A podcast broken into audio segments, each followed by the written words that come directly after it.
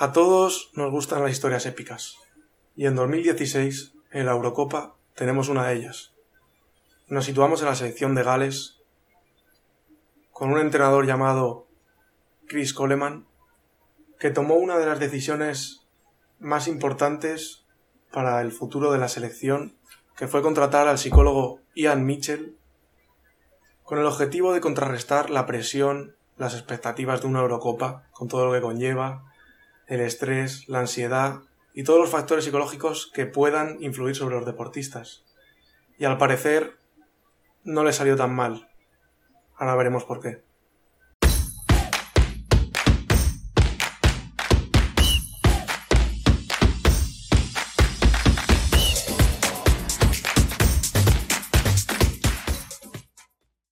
Muy buenas y bienvenidos a todos y todas, esta vez a nuestro nuevo podcast yo soy Asier y estoy con mi compañero Juanmi. ¿Qué tal, Juanmi? Muy buenas, pues con muchas ganas de hablar sobre este tema. Este tema muy interesante, la Gales de 2016 de la Eurocopa. Un equipazo. Equipazo. Con Gareth Bale, Ramsey, Robson Canu. Equipazo. ¿Te sabes alguno más? No me sé ninguno más y estoy seguro que tú tampoco, Juanmi. Bueno, nunca lo sabremos.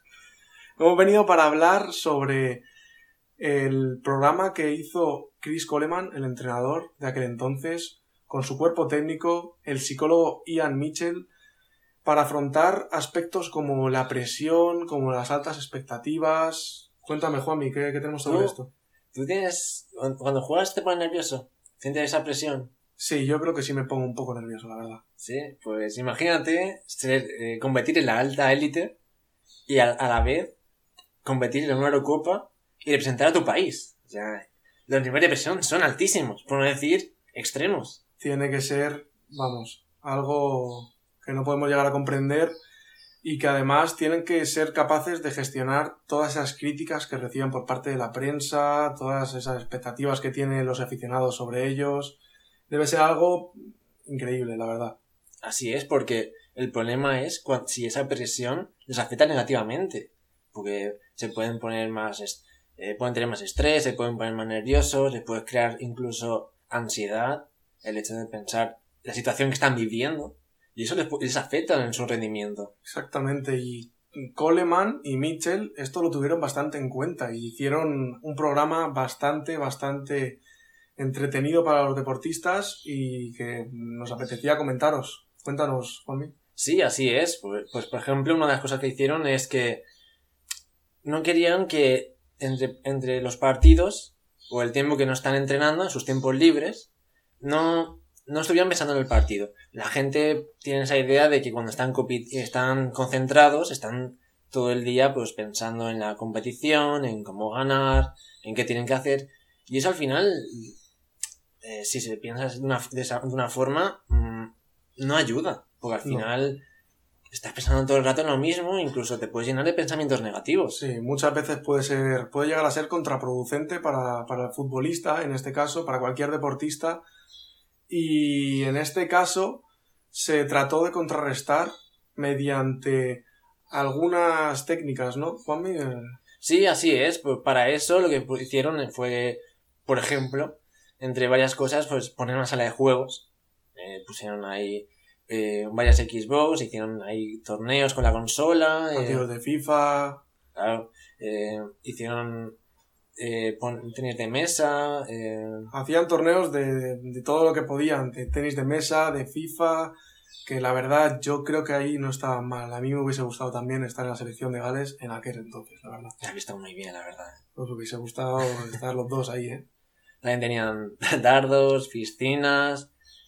Y vivían bien, la verdad vivían bien y eso para los deportistas seguro que era un plus de energía para que cuando tuviesen que salir al partido saliesen más motivados aún porque habían estado felices en la concentración.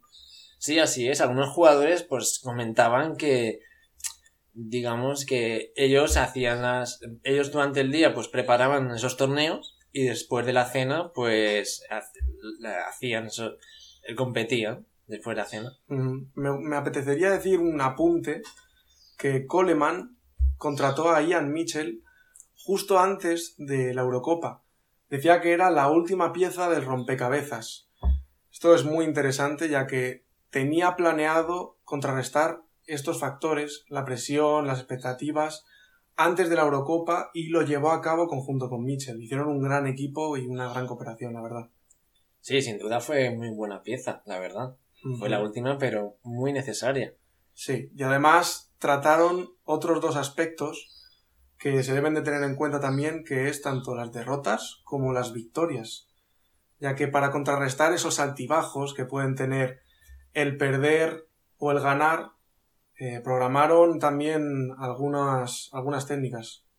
Sí, así es, porque cuando estás en una Eurocopa, pues cada victoria y cada derrota se vive más apasionadamente y se sufre de la misma forma. depende del resultado. Y para ello, en el caso de la derrota, lo que hicieron fue que en la segunda jornada, por ejemplo, ellos en Inglaterra, eh, cuando contra Inglaterra. Contra Inglaterra. Me acuerdo todavía. Uf. Perdieron 2 a 1, uf, en la segunda jornada.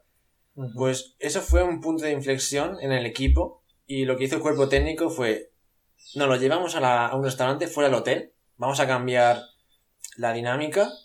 Vamos a un hotel fuera, eh, cerca de la costa. Y nos, bueno, que los jugadores se relajen, se desconecten. Exactamente. Así es. Yo, ¿Tú cómo te tomas las derrotas, Juanmi? Yo no muy bien, la verdad. No muy bien. ¿Y cómo te las tomarías si después de una derrota estás un poco fastidiado y tu cuerpo técnico, tu entrenador decide llevarte a comer a la costa eh, con tus compañeros, haciendo grupo? Hombre, esa ayuda. Un poco mejor, ¿no? Esa ayuda bastante. Es como romper esa, ese, ese hábito, ¿no? Esa rutina que tienen los jugadores de ya como que saben lo que van a hacer, entonces es bueno romper esa rutina para encima para poder desconectar con el equipo y, desconectar en sí la derrota. Además, tenemos que tener en cuenta que las Eurocopas son torneos muy, muy explosivos, por así decirlo, muy a corto plazo, son muy pocos partidos, tres partidos de fase de grupo y a partir de ahí o ganas o eliminado. Entonces eh, es muy importante tener en cuenta las derrotas las victorias, de las que hablaremos más adelante, y todos estos aspectos. Sí, así es. En la derrota ellos pues trataban de desconectar y relajar al equipo. Y por otro lado, en la victoria pues podemos decir que lo celebraban por todo lo alto. Sí. verdad. Sí, sí, sí. Por ejemplo, después, justo después de la victoria, pues en los vestuarios pues bailaban, ponían música. Exactamente. ¿Todavía te acuerdas del baile Ah, el vídeo del baile de, jugadores Espectacular. que se ponía encima de la mesa. Espectacular. Si no lo habéis visto, pasaros por YouTube y poner el vídeo. Lo subiremos por stories igualmente. Exactamente, también lo subiremos por stories, así que estaros atentos.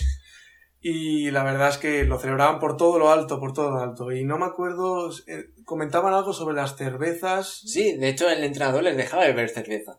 Algo que algunos, muchos, muchos entrenadores dirían, mm, ni en broma les dejamos. Exactamente, controlado, siempre controlado. Sí, obviamente. Pero con confianza a los deportistas, ¿no, Juanmi? ¿Cómo, cómo fue esa historia, más o menos? Sí, los jugadores se lo pidieron y dijeron, oye, podemos tomar una cerveza ahora para, celebrarlo. Claro.